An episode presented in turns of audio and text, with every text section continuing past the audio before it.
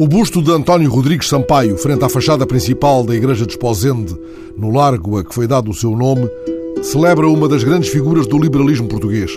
Rodrigues Sampaio nasceu em São Bartolomeu do Mar, Conselho de Esposende, em julho de 1806, para ser quase tudo o que podia ser no seu tempo. Jornalista ímpar, magistrado, deputado, ministro do Reino. O professor Jorge Pedro de Sousa, da Universidade de Fernando Pessoa, no Porto, tem dedicado muito do seu tempo ao estudo da figura de Rodrigues Sampaio e da importância da sua ação política, desde logo no jornalismo. Eu penso que ele foi o paradigma do jornalista, eh, como se considerava jornalista no século XIX. Eh, foi um jornalista polemista político e para mim foi o jornalista que mais êxito teve na, na história do país, eh, uma vez que eh, chegou ao cargo de presidente do Conselho de, de, de, Ministros, presidente do Ministério, como se dizia na altura. E não obstante José Manuel Tengarrinha o ter considerado o exemplo mais alto do jornalismo romântico em Portugal e de A Revolução de Setembro, o jornal que dirigiu, ser tido como o mais influente do seu tempo, a relação de Rodrigues Sampaio com o jornalismo foi verdadeiramente atribulada. Há, inclusivamente, uma, histórias eh, da publicação de jornais clandestinos, o Eco de Santarém e uh, o Espectro, uh, do tempo da, da Guerra Civil da Patuleia, Uh, e há histórias divertidíssimas e curiosíssimas de António Rodrigues Sampaio nessa altura.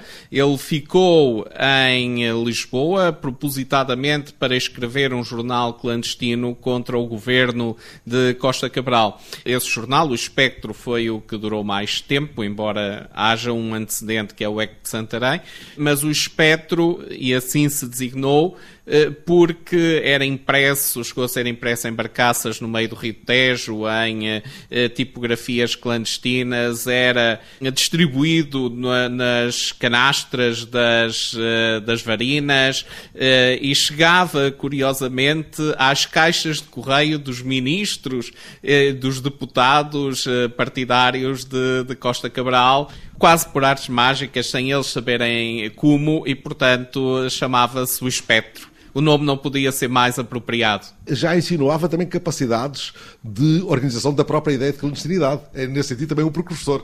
Eh, sim, eh, foi eh, muito interessante a forma como os oposicionistas a Costa Cabral, que permaneceram na cidade de Lisboa durante a Guerra Civil da Patuleia, se organizaram no sentido de conseguirem publicar um periódico, um periódico que saiu com periodicidade regular, portanto, um, um verdadeiro periódico eh, num ambiente eh, agressivo para com eh, a oposição, em que eles tinham que viver na clandestinidade. Por isso, António Rodrigues Sampaio, como organizador, como quase resistente político na clandestinidade, teve um grande mérito.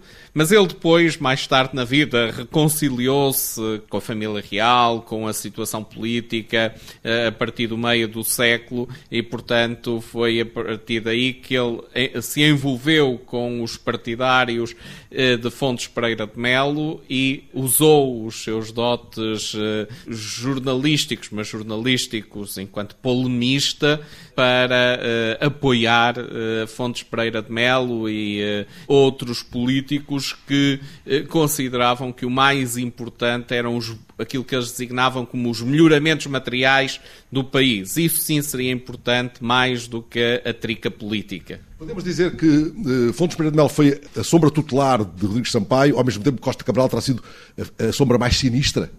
A partir do meio do século XIX, isso parece-me visível, notório.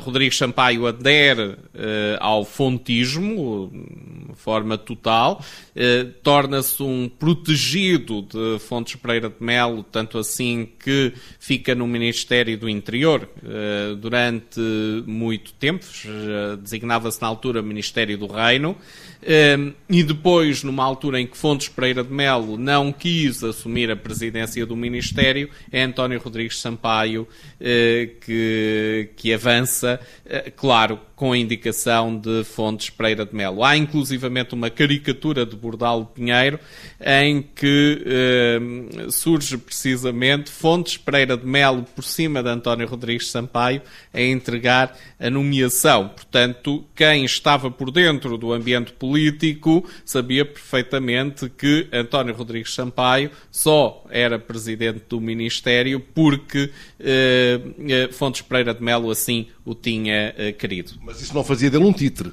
Uh, não, mas uh, atenção, enquanto Ministro do Reino, António Rodrigues Sampaio nem sempre teve uh, atitudes pacíficas. E os opositores ao fontismo, aqueles que hoje nós diríamos que seriam os partidários da austeridade em vez dos partidários da dívida, mas os opositores ao fontismo eh, criticaram António Rodrigues Sampaio eh, por, eh, em algumas ocasiões, parecer estar a fazer aquilo que ele sempre tinha combatido como polemista até ao meio do século XIX.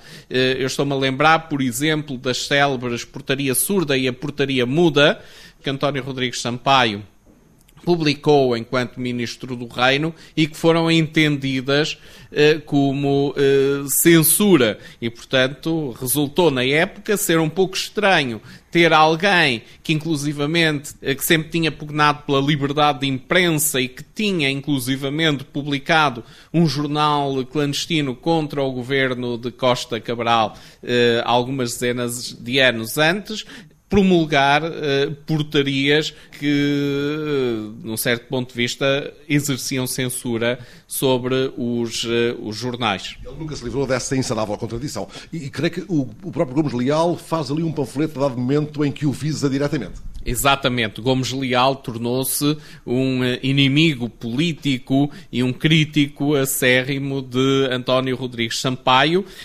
precisamente para evidenciar a aparente contradição entre o António Rodrigues Sampaio, do tempo do Espectro, do tempo do Eco de Santarém, e o António Rodrigues Sampaio, eh, posterior do, do, é, do, como Ministro do Reino e adepto do fontismo. Ora, tudo começa lá atrás, quando o muito jovem António Rodrigues Sampaio estuda as primeiras letras com um clérigo e aos 15 anos faz exame de latim com os carmelitas de Viana do Castelo, obtendo resultados brilhantes. Estudou filosofia no convento, concluiu o curso de Humanidades em Braga, com 21 anos, regressa à casa dos pais por não ter idade para tomar ordens, dá aulas aos filhos dos lavradores vizinhos, obtém licença do arcebispo para pregar, mas acaba por romper com os clérigos. Contudo, não será caso para dizer mal empregado latim. Sim, ele foi uh, um latinista famoso e muitos do mesmo no jornalismo, ele emprega muitas locuções latinas. É claro que o jornalismo que se fazia no século XIX era um jornalismo para a elite. Havia 90% de analfabetismo em Portugal.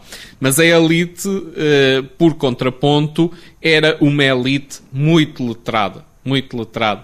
Diz-se que alguém que fizesse o liceu no século XIX bateria, em termos de, capacidade retórica, eh, de, de redação, de expressão, eh, qualquer estudante universitário na atualidade. E efetivamente eh, havia um cuidado muito grande na, na lecionação e no ensino das coisas da língua e das, e principalmente também das línguas clássicas, do latim e, e, do, e do grego. Em especial nos seminários, que eram os lugares onde a maior parte das elites acabava por ter uma educação de nível secundário. É o caso dele que adiante será conhecido como Sampaio da Revolução. Por ter-se fundado com José Estevão o jornal A Revolução de Setembro. José Estevão, o grande tribuno, Este homem tinha, desse ponto de vista, também dotes oratórios uh, reconhecidos pelos seus pares? Uh, sim, mas ele distinguiu-se essencialmente pela produção uh, textual. Ele foi essencialmente um plumitivo, um,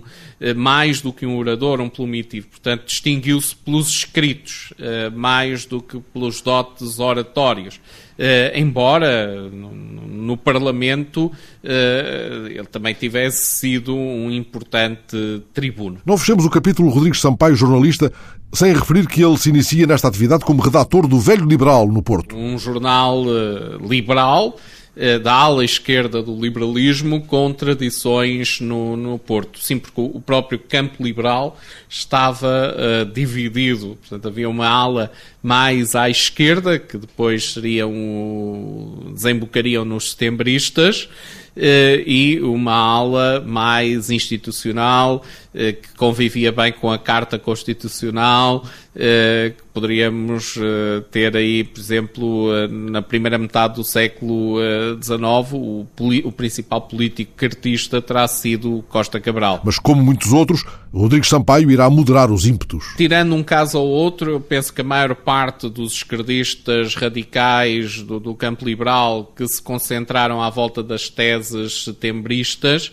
acabaram por uh, se moderar ao longo do século XIX isso faz parte um pouco, se calhar, também do percurso natural da vida. As pessoas com a idade a avançar vão ganhando talvez mais maturidade, eh, deixando eh, eh, ou adormecendo, digamos assim, aquele radicalismo que é mais próprio da juventude. E que ele também terá tido, ao ponto de ter travado duelos por causa de coisas que escreveu. Isso era o lado mais divertido da política e que agora se, se, se perdeu. Uh, mas uh, para o povo sempre seria mais interessante, se calhar, agora em tom de piada, mas ver os políticos a digladiarem-se efetivamente com espadas ou pistolas pelas causas que defendiam, do que este amorfismo de, de, do debate ser apenas através do discurso.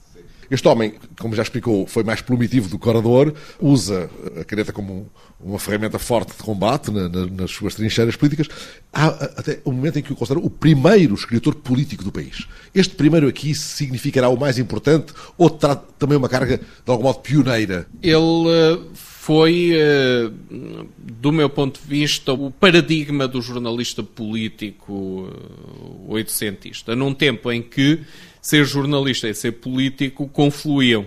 Nesse sentido, primeiro, no, no, sentido de ter sido mais importante, é também a avaliação que eu faço, em, pelo menos no que respeita ao século XIX. Uh, sim, sem dúvida, ele foi o mais importante jornalista português do, do, do século XIX, uh, neste sentido. E a filiação maçónica deste homem, que com o triunfo de Saldanha foi eleito deputado por Lisboa, este Rodrigues Sampaio, cujo funeral foi um acontecimento, mas de quem rezam as crónicas que morreu pobre, é relevante para a definição do seu perfil? Eu nunca notei assim nada de especial que, tivesse resultado da sua filiação maçónica. Uh, isto é, uh, a sua filiação maçónica acho que uh, não, se, não influenciou tão decisivamente quanto isso a sua vida política. Havia muitos outros políticos maçons. e muito menos a sua vida jornalística. Isto é, ele não se distinguiu dos não-maçons no tipo de atuação que teve na política e no jornalismo no século XIX. Portanto, esse parece-me um, um, uh, algo perfeitamente colateral uh, e não essencial para percebermos a vida e o percurso de António Rodrigues Sampaio nestas duas áreas que ao tempo estavam indissociavelmente ligadas, a política e o jornalismo.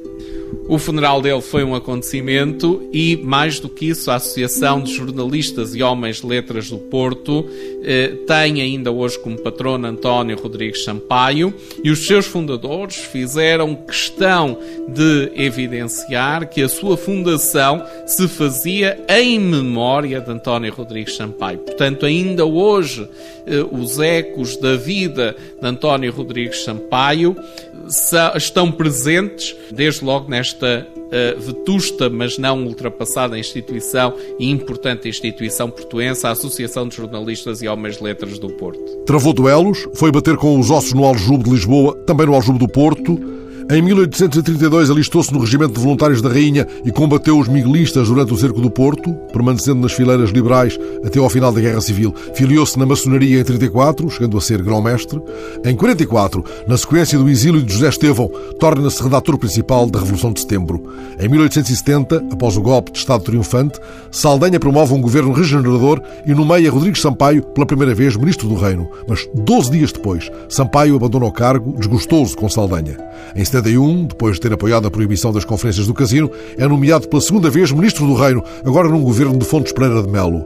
Em 80, é eleito Presidente Honorário da Associação de Jornalistas e Escritores Portugueses em Lisboa. No ano seguinte, Fontes Pereira de Melo substitui-o na presidência do Ministério. Rodrigues Sampaio é, nesse mesmo ano, fortemente atacado por Gomes Leal com a designada Carta ao Velho Panfletário sobre a perseguição à imprensa. Gomes Leal chama-lhe o renegado. Morrerá no ano seguinte, vítima de pneumonia, e consta que terá revisto, nesse preciso dia da sua morte, as provas tipográficas da Revolução de Setembro.